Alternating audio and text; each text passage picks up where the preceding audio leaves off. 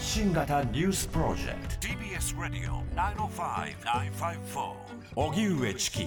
セッション台風6号沖縄地方を直撃。大型で非常に強い台風6号は発達のピークを迎えながら現在沖縄本島に再接近していて気象庁は厳重な警戒を呼びかけています。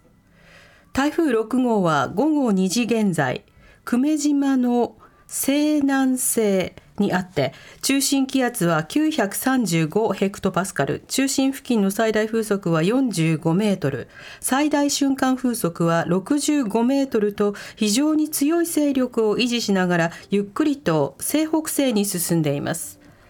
台風の影響で風に煽られて転倒するなど少なくとも22人のけが人が確認されていて沖縄本島北部の大宜味村では昨日夜民家の車庫が倒壊。90歳の男性が屋根の下敷きになって死亡しました。また沖縄本島を中心に大規模な停電が発生していてスーパーマーケットが臨時休業するなど生活への影響が広がっています。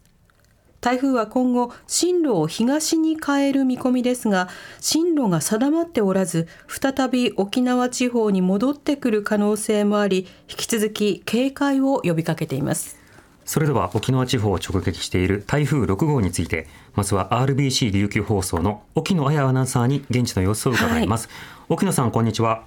はいこんにちは。お願いします。お願いいたします。まず現在の街の様子はいかがでしょうか？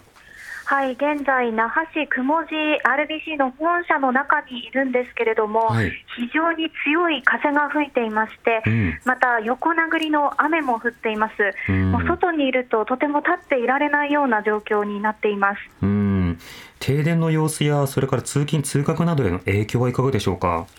はい、現在、ですね県内の17市町村に避難指示が出されているほか、あの午後3時時点なんですけれども、全世帯のおよそ3分の1に当たります、21万世帯余りが停電しています、はい、あの私の家もですね那覇市にあるんですけれども、停電、そして断水も一時しておりまして、うん、まあ、復旧したり、また停電したりというようなことを、ね、繰り返しています、かなり生活への影響、広がっている状況です。うんそうですね。あの被害状況というのはいかがでしょうか？えーと、怪我人がですね先ほどニュースで22人というふうに、はい、あの伝えてらっしゃいましたが、はい、25人に増えております、えー、現在、まあ、確認されているだけでも25人の方、怪我人確認されていまして、あとまた1人の方、90歳の男性が死亡したという状況です。うん。あの沖縄はね、その台風、あのしばしば来るわけですけれども、今回の台風というのはいかがですか？はい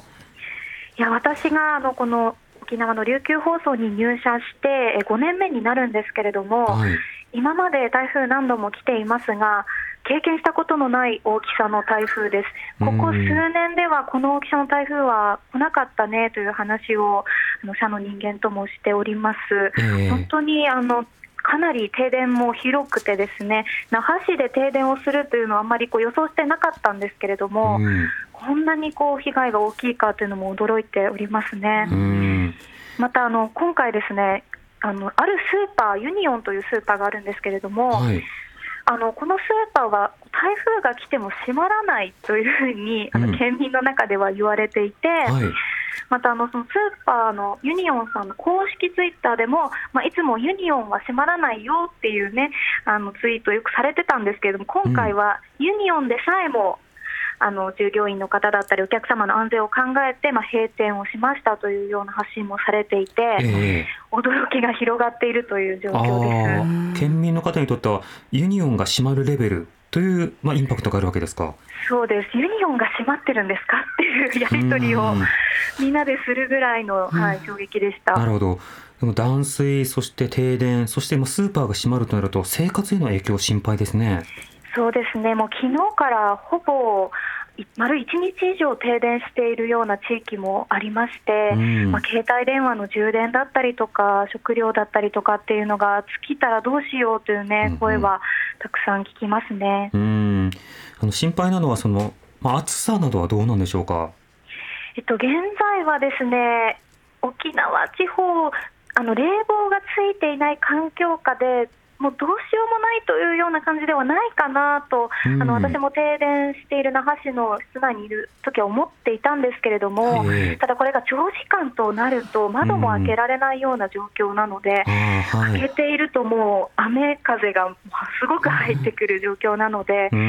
なかなか長時間冷房がない環境下でというのは苦しいかなというふうに思います。そうですね。はい。そうした中、琉球放送では今どういったことを中心に呼びかけていらっしゃるんですか？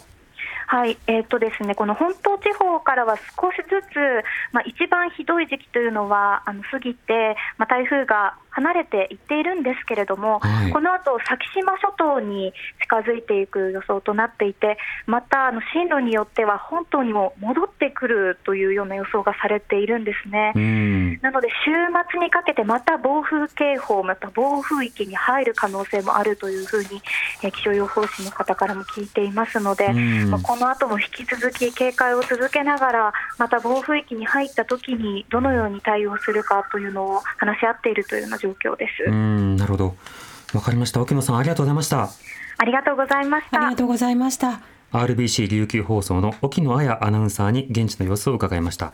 では続いて気象予報士の石上沙織さんに今後の進路などを伺います。スタジオに入ってもらいました。こんにちは。こんにちは。よろしくお願いします。まず台風の現在の勢力どうでしょうか？はい、今は非常に強い勢力ですね。この台風の勢力というのは風の強さによって決まります。最大風速が44メートルから54メートルという時に非常に強い勢力になるんですね。はい、で今もまさに中心付近の最大風速45メートル。で瞬間的にはさらに強い風が吹きます。今日明け方に那覇市内でも最大瞬間風速50メートルを超えるような風を観測していますので、えー、沖野さんもおっしゃっていましたがかなり危険な風だと思いますね。なるほど、まあ、危険な風に、まあ、さらにこう雨などが伴うともう立ってもいられないし、はい、まあ、視界も不良になるということですか、はい、そうですねまさに横殴りの雨で、はい、非常に危険な状態だと思いますね。そしてこの台風なんですが動きがななんかこうつかみにくいというかつかみどころがない印象ですけれども今後の動きはどうなんでしょうか？はい、まずですね、